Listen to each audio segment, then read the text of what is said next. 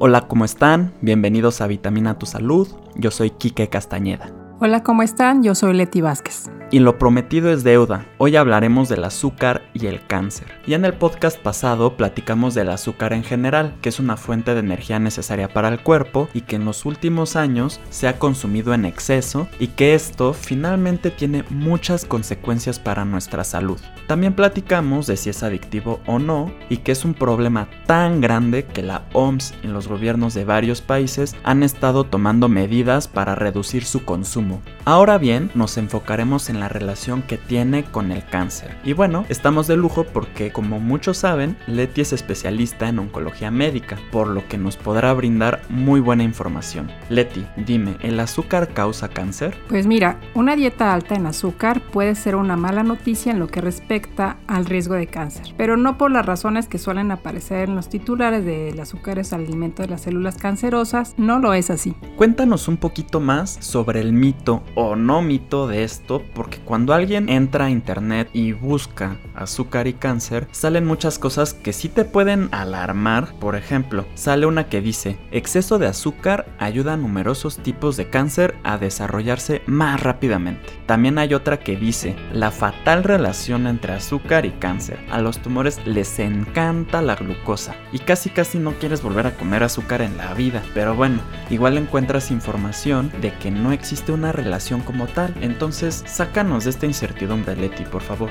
Sí, pero esta idea, como lo comentaste, de que el azúcar es responsable de poner en marcha o impulsar el crecimiento del cáncer, es una simplificación excesiva de una biología muy compleja. La gran parte de las células que forman nuestro cuerpo son células vivas, y estas células nos ayudan a respirar, saborear, ver, pensar, hacer latir nuestro corazón y un sinfín de funciones y una cosa que todas estas células tienen en común es que necesitan energía para sobrevivir y realizar sus funciones. De alguna manera, las células necesitan convertir los nutrientes de nuestra dieta en una forma de energía que puedan usar, llamada ATP. Se necesitaría mucho tiempo para explicar este proceso, pero de una manera simplista es un proceso que comienza con la glucosa. La glucosa es el combustible básico que alimenta todas y cada una de nuestras células. Si comemos o bebemos cosas con alto contenido de glucosa, como un refresco o jugo de caja, la glucosa se absorbe directamente en la sangre y está lista para que la usen nuestras células. Si comemos un alimento con almidón, como las pastas o las papas, las enzimas de nuestra saliva y jugos digestivos lo desdoblan y lo convierten en glucosa. Y si por alguna razón no hay carbohidratos en nuestra dieta, las células pueden convertir la grasa y la proteína en glucosa como último recurso porque necesitan glucosa para sobrevivir. Y es aquí donde el azúcar y el cáncer comienza a chocar, porque el cáncer es una enfermedad de células. Las células cancerosas generalmente crecen rápidamente, lo que requiere mucha energía. Esto significa que necesitan mucha glucosa. Las células cancerosas también necesitan mucho otros nutrientes, como aminoácidos y grasas, no solamente el azúcar. Entonces, Aquí es donde nació el mito de que el azúcar alimenta el cáncer. Pero dime, si las células cancerosas necesitan mucha glucosa, entonces eliminar el azúcar de nuestra dieta sí tendría un poquito de sentido, ¿no? Debería de ayudar a detener el crecimiento del cáncer e incluso podría detener su desarrollo, ¿no de ti?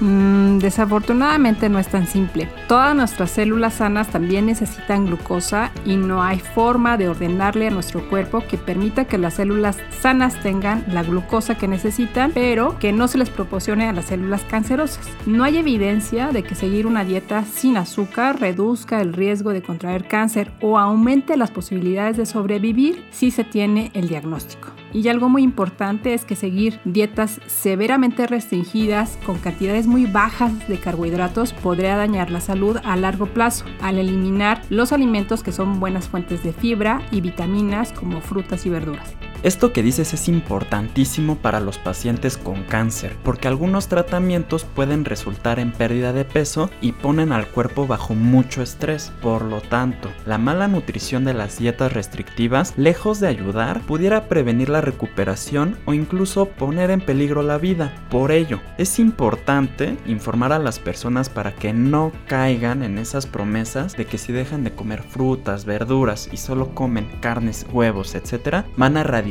o prevenir el cáncer. ¿Qué nos puedes comentar al respecto?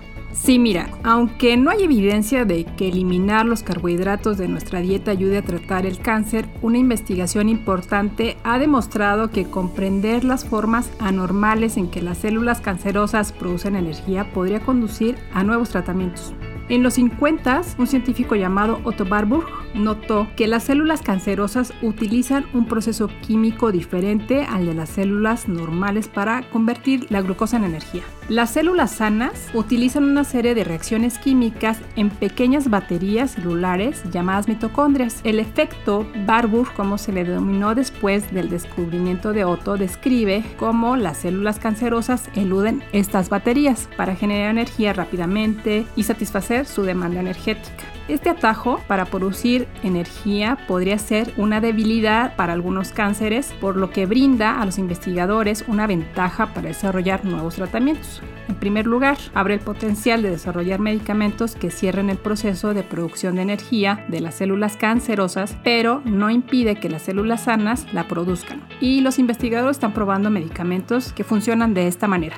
En segundo lugar, los procesos anormales en las células cancerosas también pueden dejarlas menos capaces de adaptarse cuando se enfrentan a la falta de nutrientes, como los aminoácidos. Estas posibles vulnerabilidades también podrían conducir a tratamientos. Estudios recientes sugieren que una dieta alta en azúcares simples, como azúcar refinada, los refrescos, dulces, etc., puede aumentar el riesgo de desarrollar ciertos tipos de cáncer. Si bien se ha observado esta asociación, todavía no estamos seguros de la causa. Puede ser que una dieta alta en azúcares simples, la cual no tiene nutrientes que combaten el cáncer, y es posible que el azúcar simple provoque un aumento de insulina que aumenta el crecimiento de las células cancerosas. A pesar de la falta de investigación, varios libros y sitios web recomiendan prematuramente a las personas con cáncer que eliminen todo tipo de azúcar.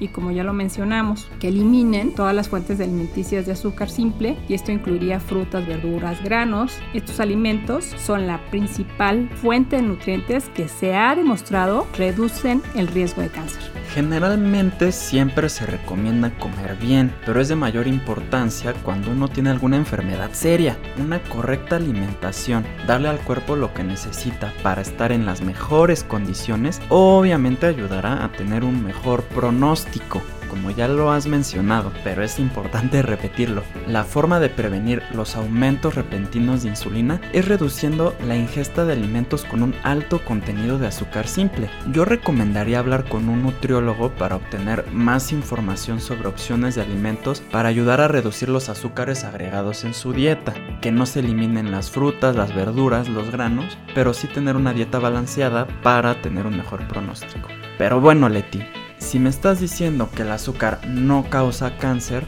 ¿por qué hay tanta información que dice que sí? Mm, pues bueno, esto es porque existe un vínculo indirecto entre el riesgo de cáncer y el azúcar. Consumir mucho azúcar con el tiempo puede hacer que aumente de peso y evidencia científica sólida muestra que el sobrepeso o la obesidad aumenta el riesgo de 13 tipos diferentes de cáncer. De hecho, la obesidad es la principal causa prevenible de cáncer después de dejar de fumar.